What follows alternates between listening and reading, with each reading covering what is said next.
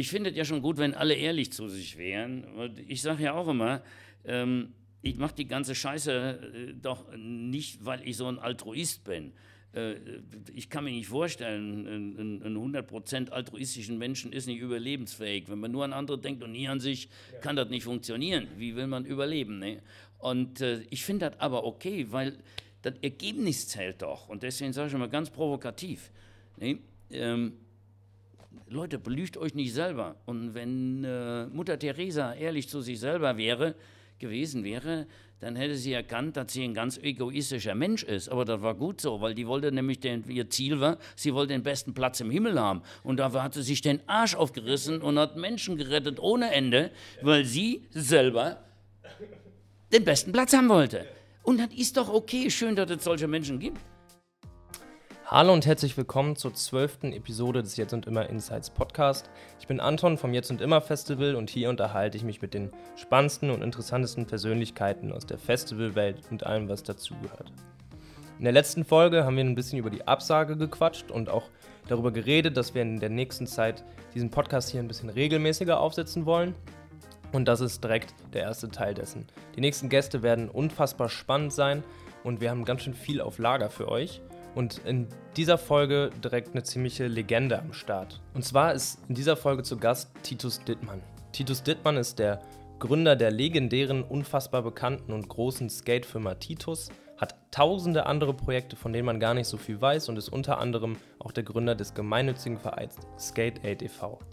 Wir unterhalten uns darüber, wie er da hingekommen ist, wo er jetzt steht, was er unbedingt in der Welt verändern möchte und über seine ja, Verwurzelung zu Festivals und zur Musik, von der man wahrscheinlich gar nicht so viel weiß. Titus ist in meinen Augen ein unfassbar inspirierender Mensch und er schafft es irgendwie bei jeder Person, die sich mit ihm unterhält, diese Person irgendwie on fire zu setzen, habe ich das Gefühl. Und deswegen glaube ich, dass auch jeder, der diesen Podcast hört, irgendetwas davon mitnehmen kann. Dementsprechend wünsche ich euch ganz viel Spaß bei der zwölften Folge des Jetzt und Immer Insights Podcast mit Titus Dittmann. Läuft? Geht's dir gut? Mir geht es schweinegut. Geil. Ja, du bist jetzt zwar gelogen, aber ist scheißegal. Ne? Also die Hörer wollen das ja hören. Ja, yeah, ich bin so geil drauf und immer nur gut gelaunt. Okay, bist eigentlich gestresst oder? Nee. Gut, wirklich gut drauf. Perfekt. Das ist, äh, wie soll ich sagen? Ich sauf vielleicht ein bisschen viel, deswegen fühle ich mich nicht immer so wohl. Okay. Aber wie auch immer. So, so ähm, hast, du, hast du einen geregelten Tagesablauf? Bist du äh, gut also machst du jeden Tag ungefähr die gleichen Sachen oder? Ähm, würde ich gerne und ich bemühe mich auch immer, einen geregelten Tagesablauf zu haben, weil irgendwo halte ich das schon für wichtig, ähm, auch ein bisschen Rhythmus im Leben zu haben. Ja. Und ich glaube, je vielfältiger du ja, an den unterschiedlichsten Fronten kämpfst oder dir Ziele gesteckt hast und Dinge erreichen willst, ähm, desto mehr braucht man, glaube ich, auch irgendwie äh, einen gewissen Rhythmus. Mhm. Obwohl, wenn man von außen guckt, habe ich eigentlich ganz wenig Rhythmus, aber ähm, ich sag mal so, äh, wenn du in einer Ausnahmesituation lebst, dann musst du ja die Regel kennen, ne? sonst ist das keine Ausnahme. ja. Und ähm, jo, alleine die Vorstellung, dort alles äh, schön geregelt läuft, ist ja auch eine beruhigende Vorstellung, auch wenn man dauernd Ausnahmen macht. Ah, jetzt bin ich wieder viel zu philosophisch. ja. Also, also, mit anderen Worten, äh, bei mir ist es wirklich so, dass Standardfragen, äh, vielleicht nehme ich die zu ernst oder auch wenn mich jemand fragt, wie geht's dir, äh, dann habe ich immer ein Problem und weiß nicht, wie ernsthaft soll ich jetzt die Frage beantworten, dann dauert das lang und so weiter. Nee, und, äh, macht man, ich bin halt nicht so der Smalltalk-Typ und neige äh, dazu, ja, aus jeder Bemerkung dann auch die philosophischen Hintergründe zu erarbeiten. Aber ich denke, wenn, wenn dich jemand fragt, wie es dir geht, dann muss er ja auch wissen wollen, wie es dir geht, sonst soll er dich nicht fragen. Ja, aber das ist nicht immer so. Ne? Ja, das ist doch klar. Ich meine, äh, Gott, ich meine, wenn du irgendwo auf den Skatespot kommst und äh, es wird mal kurz äh, der, der, die Faust gegeben, dann ist das ja auch irgendwie sowas wie ein Rhythmus, ein okay.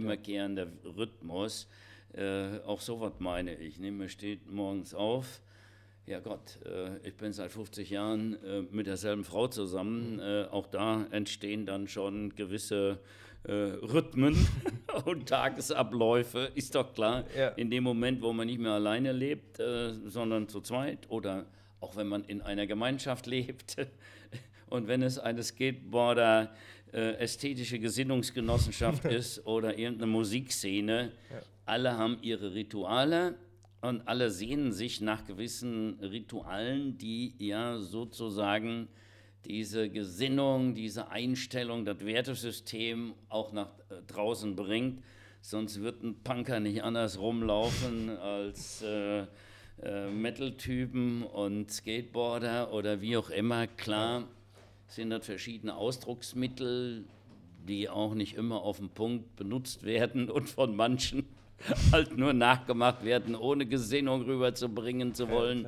Und wie auch immer, ein sehr komplexes Thema. Und jetzt hast du wieder ein schönes Beispiel erlebt, wie man aus einer ganz normalen Frage einen komplexen menschlichen Zusammenhang äh, aber ich finde das total kann. spannend. Ich höre da ganz zu. Also das ist kein Stress, alles gut. Ja, manche nervt dann natürlich fürchterlich, wenn die ein Wort einwerfen und bei mir sofort das fängt an, anfängt zu rattern, mit, ich, ich, beide Seiten der Medaille betrachten will und wieder nach Balance suche, weil wenn ich was hasse, dann ist das einfach ideologische äh, Standpunkte, äh, die ja auf äh, Glauben oder irgendwas bestehen, was nicht nachweisbar ist und trotzdem nicht diskutierbar ist, wie schnell, ich meine.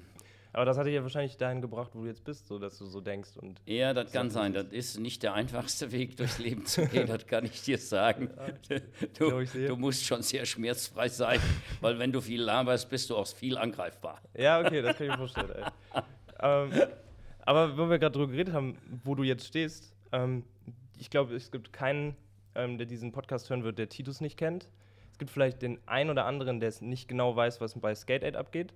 Ähm, willst du vielleicht mal ganz kurz äh, zusammenraffen? Also über Titus musst du, kann, irgendwie vielleicht hast du ein paar Zahlen oder Fakten, die du raushauen kannst, um einmal kurz zu umreißen, was du so machst. Ja, okay, sinnvoll. nee, beim Podcast sollte man sich ja erstmal vorstellen. Also, liebe Leute, ich bin der Titus. Natürlich auch der liebe Titus, wenn ihr liebe Leute seid. Und äh, mein Leben ist ein bisschen anders gelaufen, ähm, als das so normal standardmäßig läuft. Damals wusste ich nicht, weshalb. Heute mache ich mir natürlich sehr viel Gedanken darüber, habe schon zwei Bücher eigentlich geschrieben. Äh, einmal meine Autobiografie, der zweite ist Lernen muss nicht scheiße sein, aber eigentlich sind beide Bücher der Versuch, mich selber ein bisschen zu verstehen und äh, das geht besser, wenn man das aufschreibt weil dann äh, ist der Kopf gezwungen, etwas klarer, sortierter zu denken ja, und nicht nur Ping-Pong zu spielen. Und äh, sowohl die Autobiografie, die ich vor zehn Jahren geschrieben habe, die hat mir sehr viele Erkenntnisse gebracht.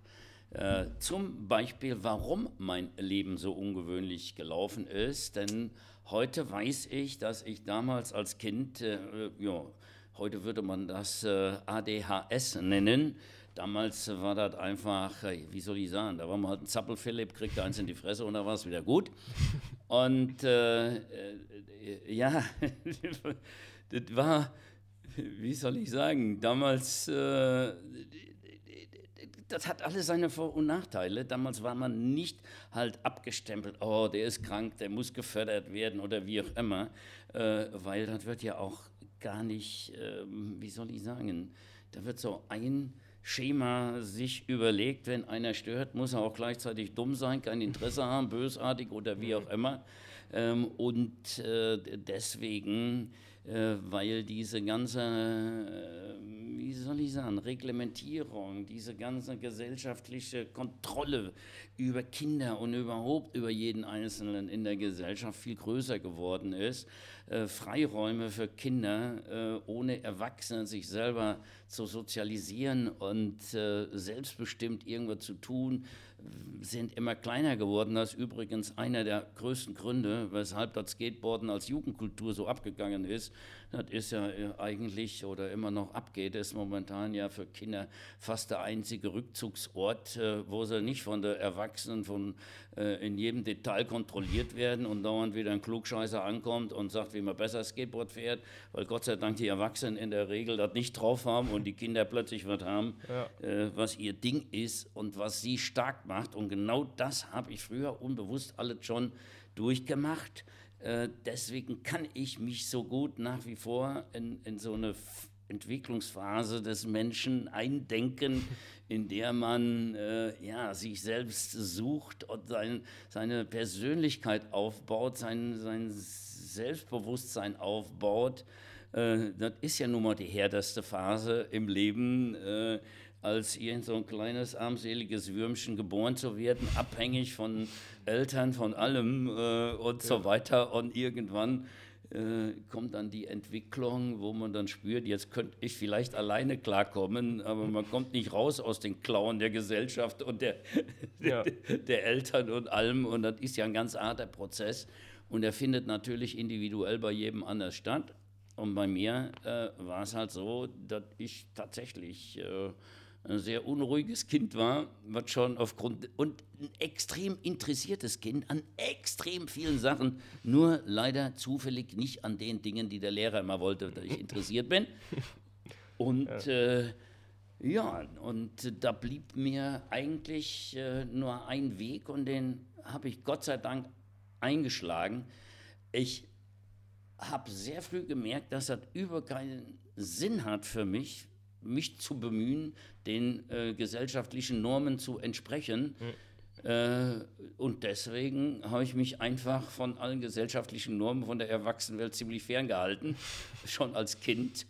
Und habe mein eigenes Ding gemacht, weil ich gemerkt habe, wenn ich nur unter den Kumpels im Wald bin, äh, dann habe ich doch was drauf. Und äh, dann äh, habe ich doch so wunderbare Elemente oder Momente erlebt, äh, wo ich dann mit Begeisterung und brenntem Herz irgendwie und Kreativität irgendeinen Scheiß vorgeschlagen habe äh, und alle sagten, ja yeah, geil, das machen wir jetzt. Und da sehe ich heute so schon dadurch, dass ich halt mich nicht bemüht habe, immer den Gerechten, den, den Erwachsenen gerecht zu werden, sondern einfach selbst das Ding in die Hand genommen hat. Dadurch haben sich sehr frühzeitig, äh, ja, ich würde mal sagen, gewisse Führungsqualitäten eingestellt, die sich nicht einstellen können, wenn ein Kind von den Erwachsenen nie die Chance bekommt, auch mal wirklich Verantwortung zu übernehmen. Das fängt bei sich selber an. Ja. Und ich sage mal, wenn ein Kind dauernd unter Kontrolle steht, dann lernt es nicht selbstbestimmt lernen, dann lernt es sich überhaupt nicht kennen. Dafür muss man auch mal mit Langeweile in der Ecke sitzen und sich überlegen, lebe ich überhaupt und sich kneifen und denken, hä, was ist überhaupt Leben und wie auch immer. Äh, wie soll ein Kind solche Gedanken haben, wenn es von morgens bis abends die Welt erklärt kriegt, äh, entstehen keine Fragen. Wenn ja. die Fragen schon beantwortet werden, bevor die Fragen kommen, äh, dann fällt irgendwann das Interesse sogar weg eines Kindes, äh, alles zu ergründen, weil ja. es wird ja eh schon zugeladen ohne Ende. Äh, und äh, ja, also ich hoffe, es ist so ein bisschen rübergekommen. Auf jeden Fall. Und ähm, ja, deswegen wollte ich auch Elektriker werden eigentlich, weil mein Bruder war Elektriker, mein Vater war Elektriker. Und das war jetzt wieder die normale Sehnsucht äh, nach Sicherheit, Geborgenheit und einer Zukunft eines mhm. jeden. Man möchte ja nicht so große Gefahren eingeben und äh, dann kommen noch die Versagensängste hinzu. Ich sollte der Erste sein, der dann Abitur macht. Da habe ich mich gegen geweigert. Aber als ich dann 14 war, nach, der achten, nach dem achten Volksschuljahr, habe ich gedacht, naja, was die anderen können, kann ich ja vielleicht auch. Und dann habe ich am zweiten Bildungsweg das Abitur nachgeholt und immer so etappenweise. Äh, da war Lehrermangel und dann hieß es, ja, wir machen ein Sonderabitur, das ist leichter. Und dann wird man Volksschullehrer. habe ich gedacht, ja, okay, dann mache ich das mal. Als ich dann mittlere Reife hatte, habe ich gedacht, auch kochen ja alle nur mit Wasser, dann macht er jetzt mal das normale Abitur. Mhm. Naja, und als ich das normale Abitur äh, beim zweiten Anlauf da endlich geschafft hatte, weil da geht es wieder darum, nee, Motivation. Mhm. In Mathe, wo man alles verstehen kann, war ich immer ein Überflieger Ich glaube, ich war der Einzige in der Schule, der in äh, Matheunterricht immer die Hausaufgaben für Sprachen machen durfte, weil da stand ich überall, äh, jo, wenn ich gut gefuscht hatte, eine 4. Okay. In Latein musste ich hardcore-mäßig fuschen, um statt einer 6 eine 5 zu haben. Also ist noch anders wie heute, da waren Noten noch Noten. Ja. Heute ist man ja mit äh, einer 2 minus schon der große Loser in der Klasse. wow. Ich weiß gar nicht, warum das 6 Noten gibt, wenn immer nur 2, 3 gegeben werden. Ja, also, Aber so ein bisschen Ironie. Ich war ja mal Lehrer, äh, bin ja dann auch Studienrat geworden und zum Skateboard bin ich eigentlich gekommen.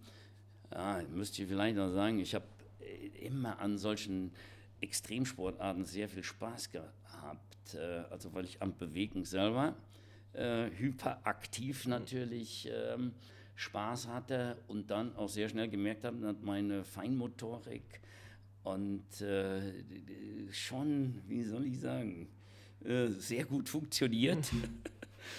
und deswegen, äh, und, und dann zusammen mit diesem Bedürfnis, wenn man immer als Schüler der Loser ist, da kriegt man ein unglaubliches Bedürfnis der Welt zu zeigen, was man alles so drauf hat. ja. Und deswegen haben mich immer Sachen gereizt, die ganz, ganz neu waren, weil da gab es noch nicht die festen Größen, verstehst ja. du, wo man dann gegen kämpfen muss, um auch mal mitspielen zu dürfen, sondern beim Drachenfliegen, beim, beim, selbst beim Windsurfen als einer der Ersten und ja, dann als Pionier ist ja. einfach das Allerschönste und man, man, genau wie beim Skateboarden. Man stellt sich selbst die Aufgabe, man hat, arbeitet hart dran. Und zwar muss man selbst daran arbeiten, weil es noch keinen gibt, der einem irgendwie zeigen kann, wie es funktioniert. Und dann hinterher dieses euphorische Gefühl zu erleben, dass man, ja, ich nehme mal wieder das Skateboard, man fällt 120.000 Mal hin, tut weh, weg, wischt das Blut weg und was weiß ich. Und wenn so ein Kid dann, was unbedingt ein Olli lernen will, nach zwei Monaten das erste Mal über ein Streichholz ein Olli machen kann, ja, das ist doch so ein geiles Gefühl, da braucht man sich in der Disco nichts mehr reinzuwerfen, da kann man sogar so übers Wasser gehen. So geil fühlt man sich, weil man das selber geschafft hat. Ja. Und das sind so Sachen, ähm, ja, die mein Leben dann geprägt haben und die dann dahin geführt haben, dass ich mich momentan eigentlich mit fast nichts mehr anderem beschäftige und sogar versuche, meine Lebenserfahrung und diesen anderen Weg Erfolg zu haben, ähm, ja, auch weiterzugeben, äh, damit man sich löst von dieser Vorstellung, dass wir als Menschen, ja, wie soll ich sagen, äh, alles von anderen beigebracht äh, bekommen müssen. Mich würde das nicht wundern, wenn es irgendwann noch Babylaufschulen geben wird und so ein Kram.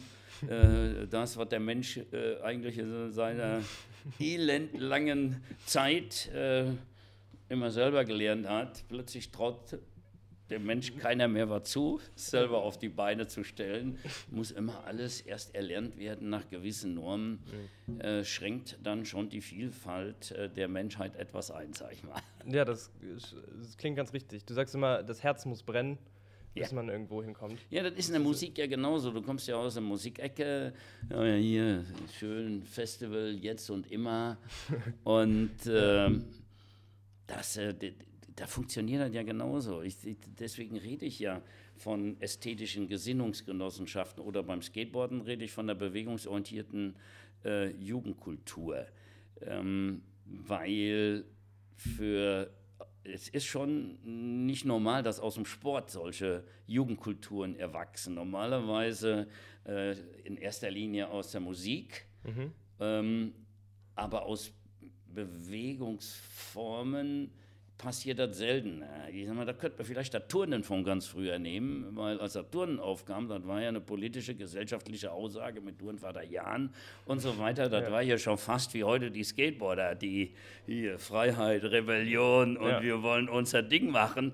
Das, das, das, hat ja, das haben wir jetzt komplett, weil wir eben hier und heute nur leben und das Turnen, oh jo, olympisch, langweilig, Hochleistung, Dingsbombs, äh, ja ich sage, auch wenn es kein Skateboarder hören will, in 100 Jahren wird das Skateboard so ungefähr einen Stellenwert wie Turnen haben, ne? weil das ist, Das ist das wird gerade Mainstream und so weiter. Und irgendwann ist natürlich das, diese, die, die, diese, diese Wurzel, aus dem das entstanden ist, nach einem Bedürfnis und so, das ist natürlich irgendwann weg, weil die Ja, Zeit klar. sich verändert hat und das Bedürfnis gar nicht mehr angebracht ist, genau äh, wie die Wandervögel damals trauerten früher. Die, die, ja, die ist, äh, ist vielleicht vergleichbar mit, mit der Hip-Hop-Bewegung. es hat damals. sich nichts geändert. Ja. Nichts geändert. Nur jede Generation meint wieder, weil sie den Rest davor nicht mitgekriegt hat, dass sie die erste Generation sind, die durchblicken. Ja.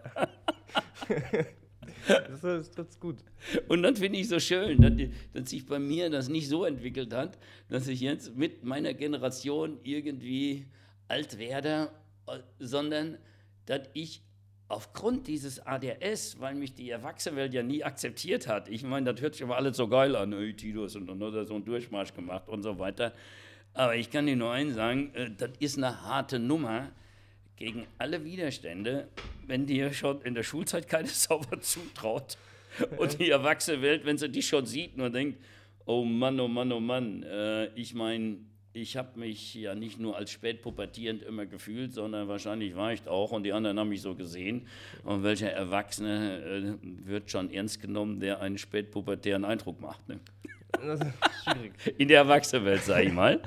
Und ja, aber das war dann halt eine besondere Herausforderung und inzwischen freue ich mich natürlich drüber. Äh, jetzt könnte man da wieder in der Philosophie drauf machen, ne? dass man aus einer Not eine Tugend machen kann, dass man einfach, dass es äh, ja, auf den Bewertungsstil ankommt. Hätte ich immer einen negativen Bewertungsstil gehabt, äh, dann wäre, keine Ahnung, wäre ich jetzt wahrscheinlich ein frustrierter Studienrat mit einem Schrebergartenhäuschen, wo ich dann jeden Tag sitzen würde. Oder ich jetzt bitte nicht auf die Goldwaage legen. Aber äh, mein Leben wäre dann schon anders gelaufen und äh, auch heute wäre mein Leben komplett anders. Also irgendwo, äh, irgendwo finde ich, äh, Alles ganz gut hab ich schon gelaufen. Glück gehabt, ist ganz schön geil gelaufen. Also ich bin richtig dankbar, dass ich äh, nicht als stromlinienförmiges, eifriges Kind, äh, wo alle Erwachsenen drauf stolz sind, äh, geboren wurde, sondern als Kind war dann manchmal ein bisschen schwierig. Kann ich mir vorstellen. Ich, Gott, das, ich meine, alles hat positive, negative Seiten. Ich war natürlich auch immer ein Dickkopf ohne Ende, weil ansonsten, äh, ja, Setzt sich nicht durch, ich, ne? Ja. hätte ich gar nichts durchsetzen können oder wie auch immer. Scheißegal, komm, lass uns nicht von der Kindheit so lange reden. Wir reden in hier und heute, Corona, scheiße, keine Festivals und jetzt musst du mit mir ein Interview machen, damit deine Festivalbesucher wenigstens noch was zu lachen haben. Ne, nicht ganz so. Also, aber so ein bisschen. Bist du Festivalgänger? Gehst du auf Festivals oder bist du auf Festivals gegangen eine Zeit lang? Ähm, Ganz, ganz, äh, das- also früher nannte man das nicht Festivals, ne? also äh, zu Zeiten von Beat Club und Rock'n'Roll. Äh, ja, da waren dann noch ganz normal Konzerte. Ne? okay. War, also das ist ja eigentlich, war, wie will man sagen, erst so in den Zeiten von Woodstock ist ja so was wie eine Festivalkultur Ja. entstanden. Ähm, das musste sich ja erstmal wirklich bis dahin diese Musikkultur entwickeln. Ähm, nee, das liegt an meinem Alter wahrscheinlich, äh, dass ich äh, ja, in dem Alter, wo eigentlich man so richtig heiß ist äh, auf ja, Party, das ist Festival anders als eine große Party und so weiter.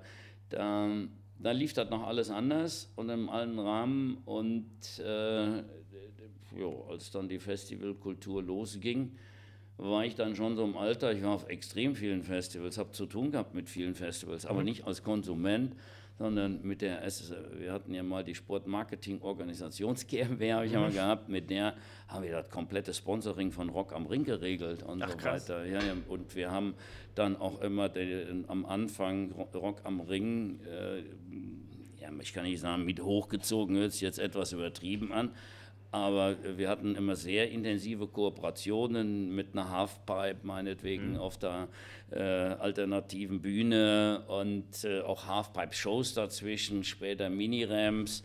Äh, aber da ist äh, also richtig intensiv und äh, über diese äh, Münster Monster Mastership, äh, was ja auch keiner weiß, dieses Mainstream Festival, mhm. was ja doch sehr bekannt ist. Mhm. Mainstream ist meine Marke gewesen, die habe ich dann dem Timo geschenkt, äh, weil ich ein schlechtes Gefühl hatte, weil Timo Beard von Kingstar, der das Mainstream Festival organisiert, der hat äh, in den 80er Jahren und noch in den ja, 80er Jahren und Anfang 90er Jahre hat der äh, für uns äh, das Musikrahmenprogramm des Münster Monster Masterships äh, organisiert, gebuckt, zusammen mit, äh, mit dem Ralf Mittendorf zusammen. Mhm.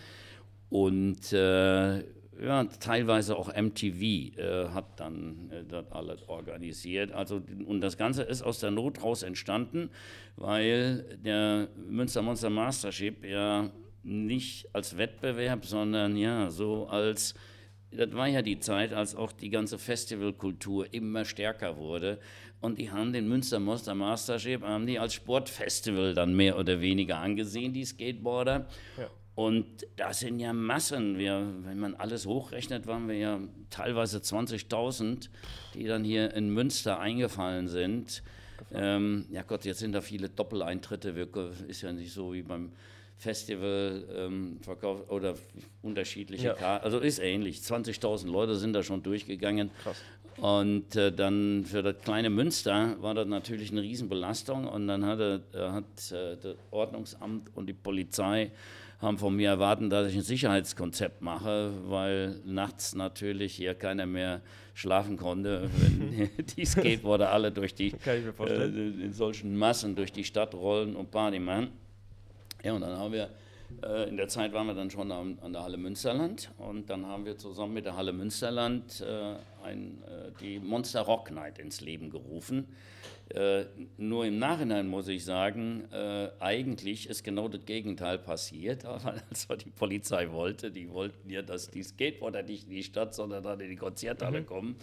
Aber die Skateboarder, die hatten viel mehr Bock, äh, ja, in, in, ihrer Jugendkultur dann doch äh, mit dem Skateboard neue Spots zu suchen und Spaß in der Stadt zu haben. Ja. Und das Angebot hat dann äh, noch mehr Leute rangezogen, weil anfangs waren wir, als das nur Skateboard waren, waren vielleicht 5000 Leute da. Ja. Und durch das Konzert ist das plötzlich auf 20.000 hochgegangen. Die hatten aber gar kein Interesse mehr in erster Linie am Skateboarden oder am Skateboardfahren, sondern an dem ganzen Happening. War wie ein Festival und dann noch ein Hallenfestival, wo man auch bei Regen schön ja. äh, hingehen kann. Und dann ist das wirklich zum größten Hallenfestival äh, in Deutschland äh, hochgegangen. Und wir hatten ja, wir hatten ja Wahnsinns äh, durch Zufall. Also ich habe wirklich wenig Ahnung von der ganzen Szene und von der Musik, aber ich bin halt flexibel und offen und äh, ich weiß noch genau, ich wurde immer bemustert äh, oder besampelt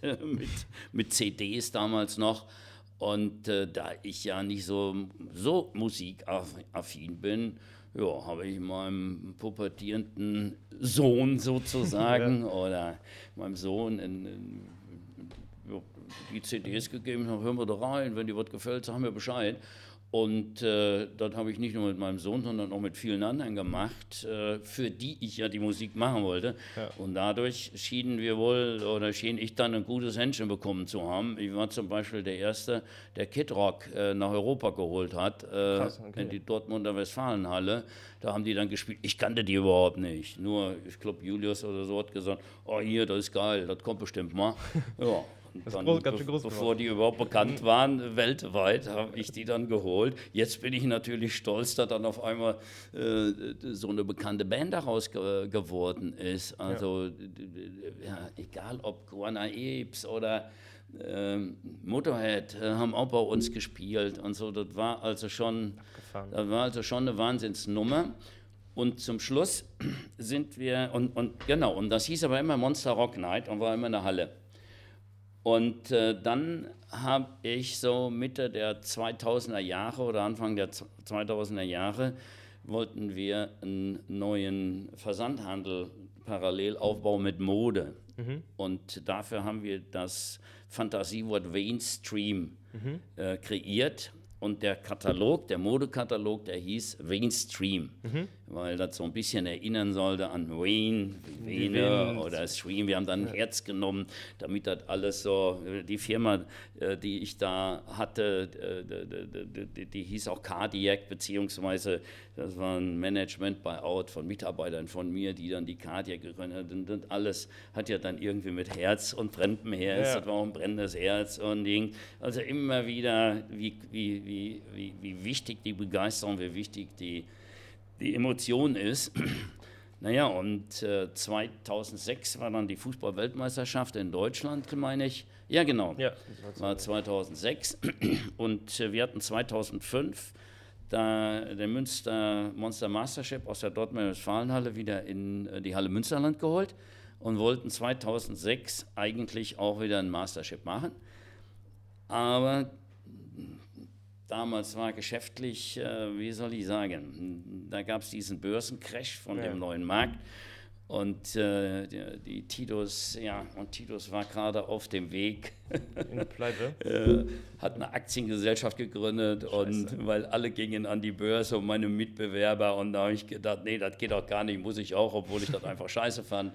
Und daraus habe ich gelernt, man sollte nie was gegen seine Begeisterung oder gegen seine Überzeugung machen. Und äh, naja, dann crashte die Börse, damit crashten natürlich auch wir, weil äh, dann mit Investoren drin und die ganze Kohle für den Börsengang rausgehauen.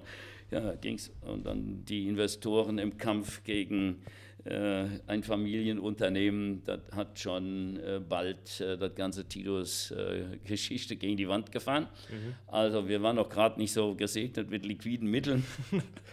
und deswegen haben wir 2006, wir mussten wirklich alles finanzieren. Ja. Und äh, war kein Euro da. Um, wie, sonst habe ich immer gesagt, wenn wir nicht genug Konsoren hatten, scheißegal, zack, irgendwie kriegen wir es finanziert. Hauptsache erstmal, alle können sich drauf verlassen, der Mastership findet statt und die Rock Night.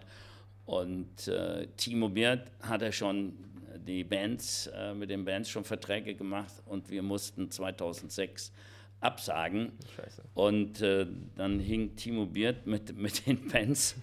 Da war den ja verpflichtet und da habe ich gedacht, nee, den Jungen kann ich nicht hängen lassen.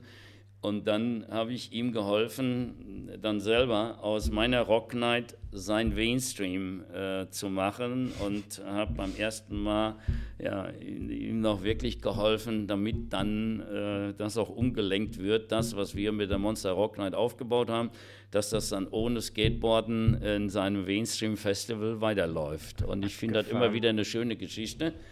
Äh, und dann bin ich selber wieder erstaunt, wie viel ich doch mit Musik und Festivals und Konzerten zu tun habe, auch wenn ich immer sage, oh nö, eigentlich bin ich gar nicht da. Also wie, wie oft ich bei Rock am Ring war, aber dann ja, mit einem Skate-Aid-Stand ja. oder äh, mit einer Organisation, mit unserer äh, damals bin ich ja teilweise sogar noch mitgefahren äh, bei den Shows. Krass, ja. Allerdings habe ich mir zum Schluss immer Rollerskates angezogen. Das war einfacher, den Handstand zu machen, als mit dem Skateboard. Ich kam ja nie mehr zum Üben und langsam kam ja auch das Alter schon hinzu, wo man nie mehr ganz so beweglich und, und, und nie mehr äh, ganz so wahnsinnig im Kopf ist. Aber du fährst immer noch ab und an, oder? Ich fahre noch, aber äh, das kommt immer darauf an, wer fragt. Ne? Wenn äh, Erwachsene und Nicht-Skateboarder fragen, dann sage ich, ja, ich fahre noch. Und das stimmt auch, weil ich fahre nämlich jeden Samstag und Sonntag mhm. nach Möglichkeit äh, mit dem Skateboard die Brötchen holen. Mhm. Und dann sage ich auch immer, mein Lieblingstrick ist geworden, auf dem Rückweg die Brötchen nicht zu verlieren. und ja, okay. und äh, es macht mir auch immer noch Spaß, aber das ist natürlich ein anderes Skateboardfahren. Das ist mehr so ein Oldschool-Fahren. Und ja, so wie früher die Jungs Slalom gefahren sind. Mhm. Und ja. da bin ich natürlich noch relativ stolz drauf. Jetzt kommt dort wieder mit diesen komischen Surf-Skateboards oder sowas, dass vorne die Achsen weich sind, dass man ja, ja. so vorwärts gehen kann. Ja, dann haben wir noch mit normalen Skateboards ab einer gewissen Geschwindigkeit kann man tatsächlich auch mit einem normalen Skateboard äh, beschleunigen. Und mit dieser Technik fahre ich immer noch gerne durch die Gegend Geil. und äh, freue mich auch, wenn dann Hardcore-Skateboarder, Kids doof gucken, wieso so ein Alter nicht antreten muss.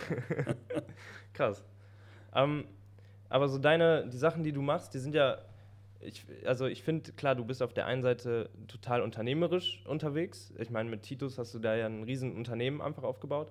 Aber ich bin froh, dass du unternehmerisch gesagt hast, weil ich finde immer Unternehmertum oder Unternehmer sein hat nicht immer mit äh, Business und Geschäfte machen Ja. zu tun, weil wenn ich jetzt so zurückgucke, so war ich wirklich schon als Kind und als Jugendlicher drauf, würde ich mich als Unternehmer bezeichnen. Äh, Und das kommt wieder aus dem Grund, wie ich dir eben gesagt habe. Wenn du die Anerkennung nicht bei der Lehrer findest äh, oder äh, in der Erwachsenenwelt und so weiter, da muss, da muss man ja nicht viel unternehmen. Da muss man nur fleißig lernen und eine gute Arbeit schreiben und schon ist man der Hero und kriegt auf die Schulter geklopft, kriegt ein Fleißkärtchen. Ich musste ja richtig was unternehmen, um auch dann zu zeigen, dass ich auch was drauf habe. Und deswegen war ich sehr früh ein Unternehmer. Und äh, ich äh, musste auch, selbst als Schüler, musste ich mir immer schon mein Taschengeld und meine Kohle selber verdienen. Und wenn ich für 10 Pfennig äh, die Stunde äh, Erdbeeren gepflückt habe, oh, hört sich jetzt extrem wenig an, war aber früher schon wenig. Und, und äh, trotzdem war ich der Erste, der dann im Internat äh, in der Oberstufe in Bad 9a, war ich der Erste an der Schule, der ein eigenes Auto hatte, obwohl ich von allen das kleinste Taschengeld kriegte. Ich habe nämlich 10 D-Mark im Monat gekriegt, das sind 5 Euro. Okay. Ja gut, mach ruhig eine Null dran, äh, dann ist es immer noch wenig Geld, um ein Auto zu finanzieren. Dann bin ich, ein, bin ich sechs Wochen in den Ferien arbeiten gegangen ähm, in einer Matratzenfabrik und habe 600 D-Mark verdient. Davon habe ich mir einen alten Fiat Jax gekauft ähm, mit Selbstmördertüren und wusste aber nicht, und das war mir auch scheißegal, wie ich den unterhalten soll und wie ich den Benzin. Und das ist halt der Unterschied. Und das nenne ich Unternehmertum. Nicht einen Plan machen für zehn Jahre, den keine Sau einhalten kann und der nach drei Monaten eh nicht mehr aktuell ist, weil sich alles geändert hat, sondern wirklich äh, Brainstorming, klar in die Zukunft gucken, was kann passieren, was kann als schlecht passieren, was kann als Bestes passieren. Aber dann einfach ganz kurzfristig äh, ganz kurzfristig irgendwie Ziele setzen und die aber dann umsetzen. Weil das Wichtigste im Leben, zumindest in Richtung Erfolg, ist nämlich das Umsetzen. Was nützt das beste Team? Was nützt der beste Plan? Wenn nicht umgesetzt wird, dann Ja. ist der nämlich null wert. Und deswegen ist es besser, einen einigermaßen Plan zu haben, vielleicht sogar einen schlechteren Plan umzusetzen, ist besser, als einen guten Plan in der Schublade zu Ja. lassen. Und das ist halt meine Philosophie. Und deswegen passiert bei mir sehr viel, weil ich nicht erst perfekt plane und alles, alles, alles und dann zu dem Zeitpunkt, wenn die Chance schon wieder weg ist, dann beginne, sondern wenn ich eine Chance sehe, dann überlege ich mir, wie groß ist das Risiko und äh, kann das klappen und wie auch immer. Und dann fange ich in kleinen Schritten an, das Ziel zu erreichen und habe dann ja immer mehr Erfahrung, um die Entscheidung des nächsten Schrittes viel besser treffen zu können, als wenn ich einen Plan mit zehn Schritten mache. Ja. Und das ist halt der Unterschied. Und äh, ich, ich finde, das ist eigentlich das Unternehmertum, weil Unternehmen kommt halt, Unternehmer, das Wort kommt halt von Unternehmen. Ne? Siehst du, siehst du einen Unterschied zwischen Aktivismus und Unternehmertum? Also du machst ja. Nee, ich habe dir die Frage deswegen, du hast mir hier so einen Zettel gegeben und ich fand diese Frage so geil. Jetzt bin ich unbewusst da sogar drauf gekommen. Ja. Bist du mehr Unternehmer oder mehr Aktivist? Da, da hätte ich drauf gesagt, äh, wo ist bitte der Unterschied? Ja, genau. Ein Unternehmer, der nicht Aktivist ist, das ist kein Unternehmer. Und ein Aktivist, der nicht unternehmerisch handeln kann, der nichts. kann kein effizienter Aktivist sein. Äh, dann ist ja, also Aktivismus unter, und ohne unternehmerische äh, Ansätze, ja, das ist ja die negative Seite des Aktivismus. Da macht man ja mehr mit kaputt als ganz. Ja. Also deswegen, Aktivist ist eigentlich Hängt zusammen, ne? der die Bezeichnung, wofür man Aktivist sagt, ist eigentlich vielleicht nicht richtig, weil Aktivist sein ist ja eigentlich was Negatives. Das heißt ja eigentlich planlos aktiv sein, mehr oder weniger. Stimmt. Und Ja. von daher, also wenn ich das jetzt so analyse, dann äh, nicht Aktivist, sondern Unternehmer. Okay. Ein aktiver Unternehmer. Okay, das ergibt Sinn. Ähm, wir haben gerade darüber geredet, oder du hast erzählt, du warst schon immer auf Zack durch das ADHS und alle verschiedenen Sachen. Aber du kriegst du deine Ideen, du hast ja unfassbar viele verschiedene kreative Ideen. Kriegst du die in so einer Phase, in der du total aktiv bist, oder musst du dafür erstmal zur Ruhe kommen, um dir neue Ideen irgendwie auszudenken? Hm, ich, ja, ich kenne das Wort Ruhe und ich habe mir auch schon viel Gedanken darüber gemacht und ich habe äh, äh, auch schon versucht, mich mal still in der Ecke zu setzen, um Ruhe zu spüren. Mhm. Aber ähm, das gibt da ja auch noch die innere Ruhe und die innere Unruhe. Und äh, mit der inneren Ruhe bin ich nicht gerade gesegnet und gut ausgestattet. Mhm. Äh, das heißt, Ruhe ist für mich insofern was Qualvolles, weil dann spüre ich meine innere Unruhe. Mhm. Und eigentlich spüre ich mehr eine innere Ruhe, wenn ich voll in Aktivität bin. Dann, dann bin ich eigentlich, so wird man auch als diese Ruhe, die man ausstrahlt, je mehr, je mehr Aufgaben auf einen Schlag und je schwieriger die sind, das, ich, ich glaube, desto mehr Ruhe strahle ich aus. Krass. Weil da mache ich mir nicht so viel Gedanken, jo, was ich sonst noch alles machen muss. Ja. Da kann ich mich auf eine Sache konzentrieren. Dann heißt, wenn ich ein großes Problem habe, das ist dann manchmal sehr erlösend, weil da habe ich nur das eine Problem, wo ich mich drauf konzentriere und dann bin ich in der Lage, alle anderen äh, Dinge ähm, in den Hintergrund zu stellen. Mhm. Und ja, wenn ich sogenannte, wenn das so aussieht, als hätte ich Ruhe, äh, das sind eigentlich Momente, da habe ich eher Angst vor, weil dann sitze ich da und dann rattert mein Hirn und dann weiß das Hirn, ach du Scheiße, du musst noch die Welt retten. äh, nee, du kannst dich jetzt noch nicht noch um die Klimascheiße kümmern. Äh, du musst auch noch die, die, die, die ganzen armen Kids in den Kriegsgebieten, die musste doch noch dafür sorgen, dass die Persönlichkeit kriegen und Selbstwertgefühl und ja. so weiter und so fort. Und dann fällt mir dabei wieder ein, ja, eigentlich wolltest du auch nochmal Spaß haben und nochmal Autorennen fahren. Oh Kacke, wann machst du das?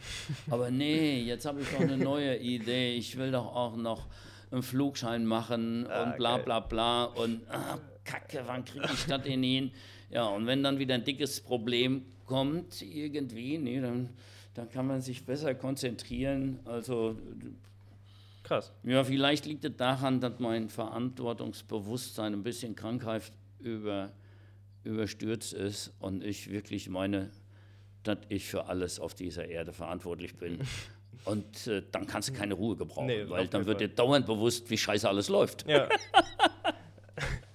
also du bist ja mit Skate Aid dann auch total viel unterwegs ja, das ist auch so ein Punkt. Ich bin so froh, dass ich Skating habe, weil, klar, man kann sich auch voll in Business und in Unternehmertum stürzen.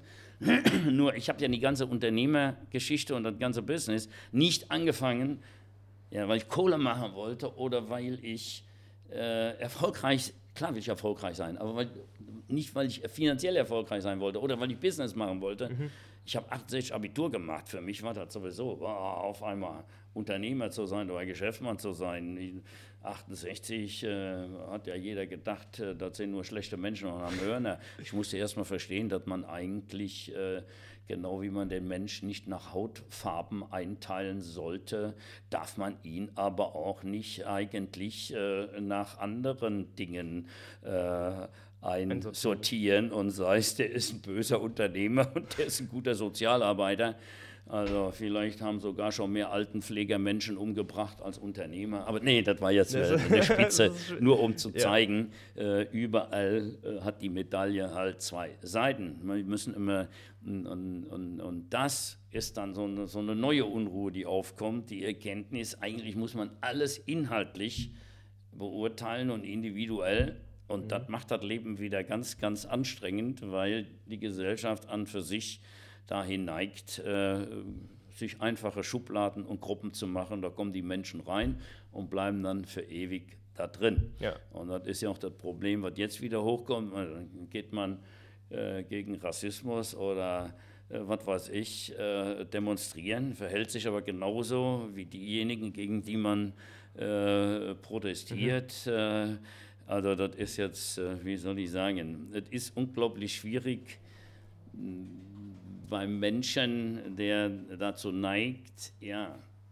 das, was er nicht versteht oder begriffen hat, mit Ideologie und Glaube auszufüllen, ja. dann ganz schnell in extreme Positionen kommt, sich dann im Recht fühlt und sagt, ah, ich bin ja Gott sei Dank auf der guten Seite und dann äh, plötzlich, ja, der Zweck heiligt die Mittel äh, mit äh, äh, entsprechenden Maßnahmen äh, demonstriert äh, gegen Nazis meinetwegen. Ich, ich habe immer ein Bild im Auge, wenn ein Skateboarder postet, dann ein Vans-Show äh, bei einem, der halt ein Stahlhelm aus dem Zweiten Reich ist und ein Hakenkreuz hat, der Vans-Schuh tritt dann in die Fresse und das Blut spritzt raus, dann sage ich mir, ey, da ist irgendwas faul. Äh, das kann doch nicht sein, dass man sich als guten Mensch fühlt, der verstanden hat, dass man halt nicht andersdenkende Gruppen unterdrückt. Das deswegen, weil man meint, ja, aber die denken falsch. Ja.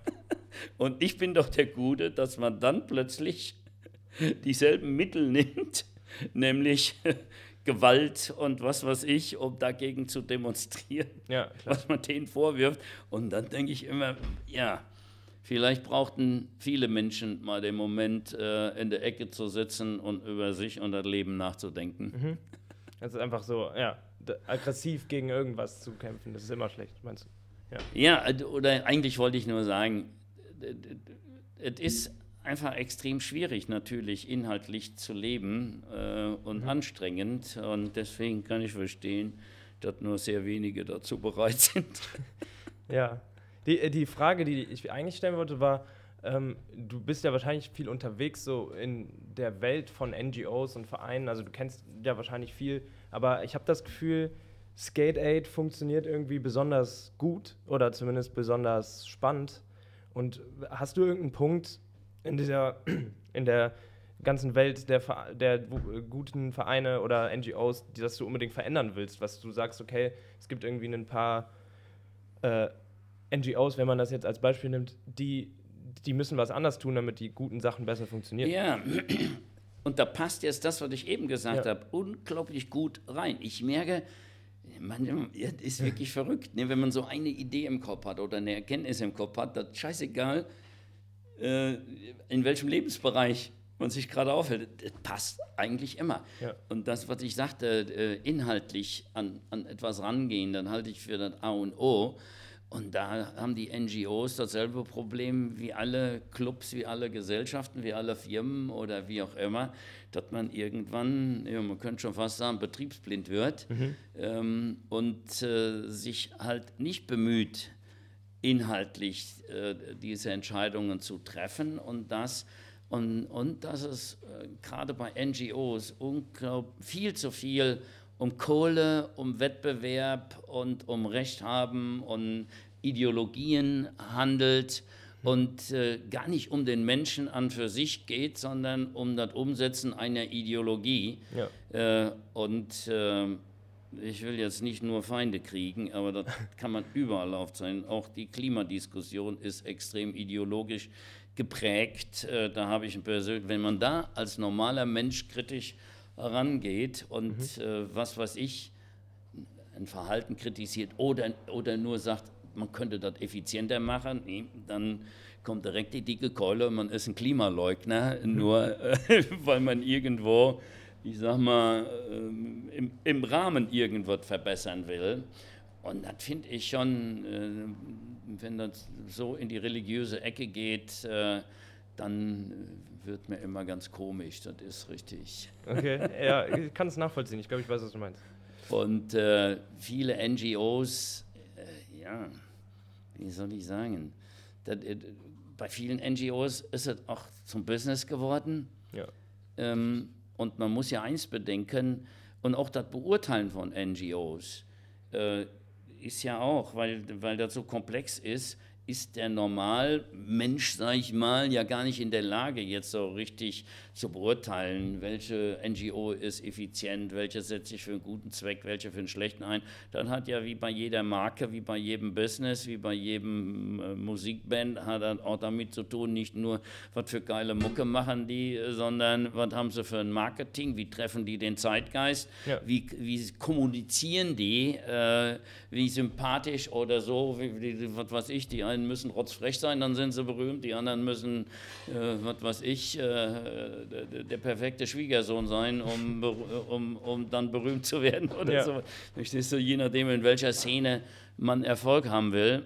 Und äh, da ist die Gefahr natürlich wirklich sehr groß, dass die Inhalte komplett verloren gehen, weil man nur noch an das Verkaufen denkt ja. äh, im Prinzip und gar nicht mehr daran, was man eigentlich erreichen will. Klar.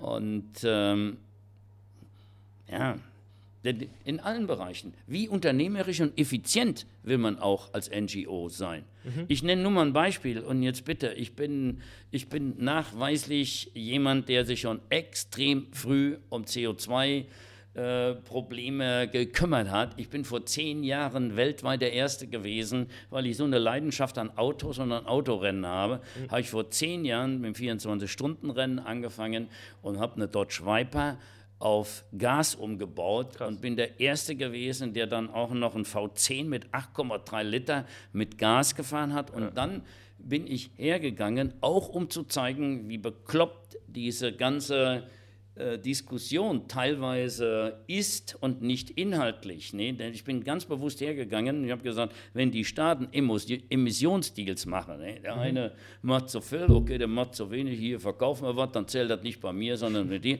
Aber was da draußen rausgeht, entnehmen, ist ja immer dasselbe. Ja. Äh, und äh, um auch da zu zeigen, sowohl kritisch als auch positiv, ist ja erstmal wichtig, dass man sich überhaupt, dass man überhaupt sich Gedanken macht, darüber nachdenkt und denkt, äh, und wenn man das richtig macht, kriegt man es ja vielleicht sogar mit Emissionsdeals in den Griff. Mhm. Und deswegen bin ich zum TÜV Nord gegangen, weil ich hatte einen Biogas-Sponsor äh, mhm. kennengelernt. Und der Biogas-Sponsor hat für 100.000 Kilowattstunden Biogas, was ja beim Verbrennen nur den CO2 wieder zurückgibt, was vorher beim Biogas aus der Atmosphäre genommen worden ist. Und mhm. der hat dann für 100.000 Kilowattstunden Biogas ins normale Graugasnetz gesponsert. Ich habe von, von TÜV Nord eine Bescheinigung bekommen und ich war über fünf, sechs Jahre der einzige Rennfahrer, weil ich bin ja nur Rennen damit gefahren, ja. deswegen äh, reichten die 100.000 Kilowattstunden sehr lange. und äh, ich konnte immer behaupten, ich bin der einzige Rennfahrer weltweit, der mit einem Verbrennungsmotor absolut CO2-neutral fährt. Geil. Und gegen mich sind heute noch die Elektroautos äh, Stinker, weil sie mit, teilweise mit Braunkohlestrom ja, fahren. Und, und das meine ich, verstehst du? Mhm. Es ist nicht nur die Show, äh, den, den, den Wasserhahn immer abzustellen oder äh, Sachen zu machen, die einfach total unsinnig sind. Ähm, sondern dann auch in Relation zu stellen. Und, ja. und ähm, also ich bin sowieso der Überzeugung, dass das ganze Klimaproblem, das kriegen wir nur global gelöst.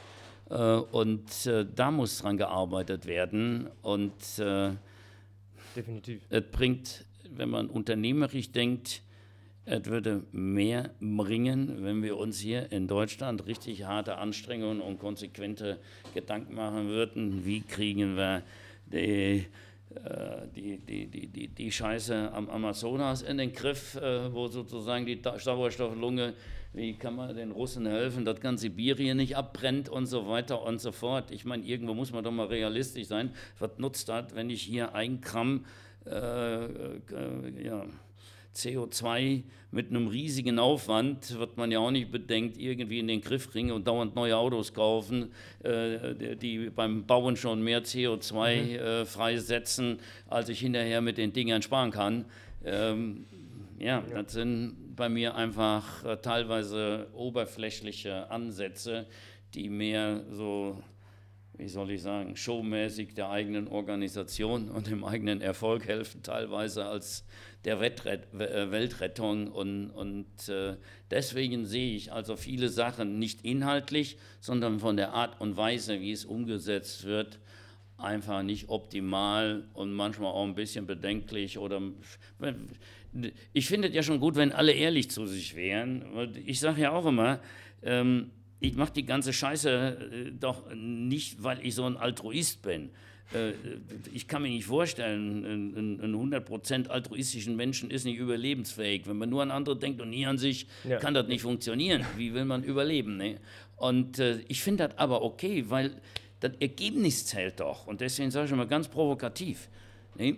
Ähm, Leute, belügt euch nicht selber. Und wenn äh, Mutter Teresa ehrlich zu sich selber wäre, gewesen wäre, dann hätte sie erkannt, dass sie ein ganz egoistischer Mensch ist. Aber das war gut so, weil die wollte nämlich, den, ihr Ziel war, sie wollte den besten Platz im Himmel haben. Und dafür hat sie sich den Arsch aufgerissen und hat Menschen gerettet ohne Ende, ja. weil sie selber den besten Platz haben wollte. Ja. Und das ist doch okay, schön, dass es Klar. solche Menschen gibt. Und ich stehe dazu. Ich mache auch die ganze Scheiße mit Skate Aid Klar ist das schön und dann in die leuchtenden Augen zu gucken und das, äh, aber weshalb? Wo ist die Motivation? Das ist das Bewusstsein, man hat was Geiles gemacht. Ja. Das ist das Bewusstsein, boah, das Kind, äh, wenn ich dann ein Video sehe, wo da so ein ein kleiner Bengel da in Uganda oder wie auch immer da sitzt und sagt, ey, das Skateboarden, ich liebe das und was weiß ich. Und ey, vorher war ich da in der Gang und Drogen und Dings und das Skateboard hat mir das Leben und die Zukunft wieder zurückgebracht. Verstehst du? Ja, ja das ist schön. Aber deswegen sage ich nicht, ich bin altruistisch und jetzt bin ich glücklich, weil, weil, weil es dem gut geht. Nee, ich bin auch glücklich, weil ich das war der ihm geholfen hat. Und ich bin gerade glücklich, weil ich dadurch eine entsprechende Anerkennung kriege, sei es von dem Kind selber, was sagt, boah, was bist du ein geiler Typ, oder von den anderen, wo ich die Kohle hier äh, äh, eingesammelt habe, die sagen, ey, du bist ja der Hammer, ja. Äh, dass du äh, so Sachen machst und das nicht als Geschäft, sondern ja, es geht um Anerkennung. Und wenn die Menschen ehrlich sind, äh, dann braucht die Anerkennung jeder. Ja. Weil die Anerkennung, die ist erstmal der Grundstein, dass du überhaupt eine kleine Chance hast, zufrieden und glücklich zu werden. Weil wenn du die Anerkennung nicht hast, dann kannst du nur noch Einsiedler im Wald werden und dann suchst du dir die Anerkennung bei der Pilze und den Bäumen. Ne? Ich glaube, es gibt nicht viele, Aber die Anerkennung brauchst du. Ich glaube, es gibt nicht viele, die das so von sich sagen, dass sie die Anerkennung brauchen, um was Gutes zu tun. Deswegen finde ich es total geil, dass du das so. Ja, jeder Mensch braucht die. Ja. Ich meine, warum kaufen sich Leute einen Hund? Verstehst du? Das ist auch eine gewisse Anerkennung und, und dass man das Gefühl hat, oh, ich bin auch wer und ich kann Macht ausüben. Kusch, setz dich. Ja. ja. Worum geht's denn? Der ja, Mensch will doch wichtig sein. Auf jeden Fall. Ja, kannst doch nicht jeden Tag zum Küchenstuhl sagen. Auf zu bellen, setz dich. Tut doch viel besser, wenn das auch ein Lebewesen ist. Krass. Ähm. Ich bin da einfach radikal ehrlich zu mir und ich würde mich freuen, wenn die Menschheit insgesamt ein bisschen selbstkritischer und ehrlicher zu sich selber wäre. Und sowohl zum Positiven als zum Schlechten. Ja. Das ist übrigens auch so ein Tipp, den ich immer weitergebe, wenn ich mal in Schulen äh, irgendwas zu tun habe und die Leute mich fragen, hey, was ist wichtig, worauf muss ich achten, dass ich mal erfolgreich im Leben werde. Ähm, und dann sage ich immer, äh, ja, stärke deine Stärken und bekenne dich zu deinen Schwächen. Ja. Weil das ist insofern ein Geheimnis, in dem Moment, wo du anfängst, deine Schwächen zu verheimlichen, du hast dauernd eine Spannung und wenn irgendwann rauskommt, du eine Schwäche hast, bist du angreifbar. Mhm. Ja, wenn du aber direkt rausposaunen, ey Leute, das ist mir scheißegal, das kann ich eh nicht und Dingsbums, deswegen halt man da die Schnauze, wir machen jetzt das hier und da bin ich richtig gut und da geht die, die, die Luzi ab und äh, verstehst du, da bist du unangreifbar. Definitiv. Du hast vorher schon gesagt, was du kannst, was du nicht kannst ja. und hältst es. Du sag, also ich habe auch das Gefühl, du machst immer nur das, wo du Bock drauf hast, beziehungsweise was du wo du Lust drauf hast, was du kannst. Also hängt das zusammen? Hast du manchmal auch Bock auf Sachen, äh, die du nicht so gut kannst und lernst du sie dann oder? Also jede Aussage, ne? egal ob du Konfuzius nimmst oder wie auch immer, mhm. und so schlau die klingen, die treffen natürlich nicht auf alles zu ja. und sind auch nicht absolut zu sehen. Grundsätzlich ja. Ich bemühe mich, nur das zu machen, worauf ich Bock habe und es gelingt mir auch meistens. Mhm. Aber jetzt kommt wieder, wenn du ein Verantwortungsbewusstsein hast und wenn du auch Ehrgeiz hast, also wenn du auch ja, Anerkennung suchst und die Bestätigung brauchst, dass du ein geiler Typ bist, dann musst du ja auch Leistung zeigen, sonst kriegst du die Anerkennung nicht. Mhm. So, selbst wenn du also jetzt mit was angefangen hast, wo du riesen Bock drauf hast, kommen natürlich Momente, ja. wo du sagst, was für eine Riesenscheiße, da habe ich jetzt gar keinen Bock drauf. Das zähle ich dann nicht mit zu, weil du hast ja angefangen, weil dir das richtig Bock macht. Klar. Und das ist ja jetzt nur vorübergehend, ist dein positiver Bewertungsstil in einen negativen Bewertungsstil umgesprungen. Wenn dir dann bewusst ist, das finde ich jetzt nur scheiße, weil ich gerade so scheiße drauf bin und weil es mal gerade also, ja. nicht so richtig läuft, wenn man das dann wieder in den Griff kriegt und das Rad wieder dreht und dann wieder erfolgreich macht, dann kann man dir wieder sagen, ich mache nur, was mir Spaß macht. Ja. damit wollte ich wieder diese Relativität, äh, die alles im Leben hat, klarstellen. Ja, ich möchte gerne immer nur das machen, was mir Spaß hat, aber ich bin natürlich auch durch Erziehung, durch meine Eltern und die Gesellschaft, äh, sind große Teile meines äh, Wertesystems, ich würde mal sagen, auch konservative Werte, mhm. wie man muss sich auf mich verlassen können. Ja. Wenn, wenn ich mir ein Ziel gesteckt habe, da muss ich das jetzt auch durchziehen. Scheißegal, wie es Dings. Und deswegen kann ich sagen, kein Skateboarder, auch ein Skateboarder kann ich behaupten, ich mache nur das, was mir Bock macht. Ja. Sonst würde der nicht zehnmal wieder aufstellen, äh, stehen, nachdem es ihm richtig wehgetan hat. Da kann mir keiner erzählen, sonst wären das nur Masochisten. dass die dann nicht. Nein, der macht es deswegen, weil er genau weiß, wenn ich den Trick schaffe nach diesem Leiden, dann habe ich so viel Spaß und so viel Euro Euphorie. Ja. Und deswegen mache ich nur, was mir Spaß macht, auch wenn es zwischendurch überhaupt keinen Spaß macht, weil ich will hinterher den Spaß erleben. Und, und die, ich wollte dir nur sagen, scheißegal, was du fragst, es ist alles immer viel zu kompliziert, wenn wir von Menschen und dem Leben reden. Äh, und äh, ja, Klar. deswegen sind meine Interviews auch immer ein bisschen anders, weil ich nicht einfach der Form halber so weg antworte. Aber deswegen bin ich ja gekommen. Deswegen, deswegen bin ich auch kein äh, Politiker geworden, weil ich glaube, ich würde mich genau eine Woche äh, im Markt halten und dann hätte ich so viele Angriffspunkte, dass ich wegfliegen würde. Ah, das kann passieren, ne? Ey, ich glaube, du hast mir so alles, was ich wissen wollte, total geil beantwortet. Und Dankeschön. ich bin total dankbar, dass es hier stattgefunden hat. Vielen, vielen Dank. Gerne. Und äh, ich glaube, wir sind am Ende angekommen. Dann wünsche ich dir einen erfolgreichen schönen Tag. Ja, und ich wünsche dir natürlich, und zwar aus Eigennutz, äh, den erfolgreichsten Podcast der Welt, dass den Milliarden Menschen hören ja. und äh, wir beide dann extrem viel Anerkennung bekommen für diesen geilen Podcast. Geil, das habe ich auch. Perfekt.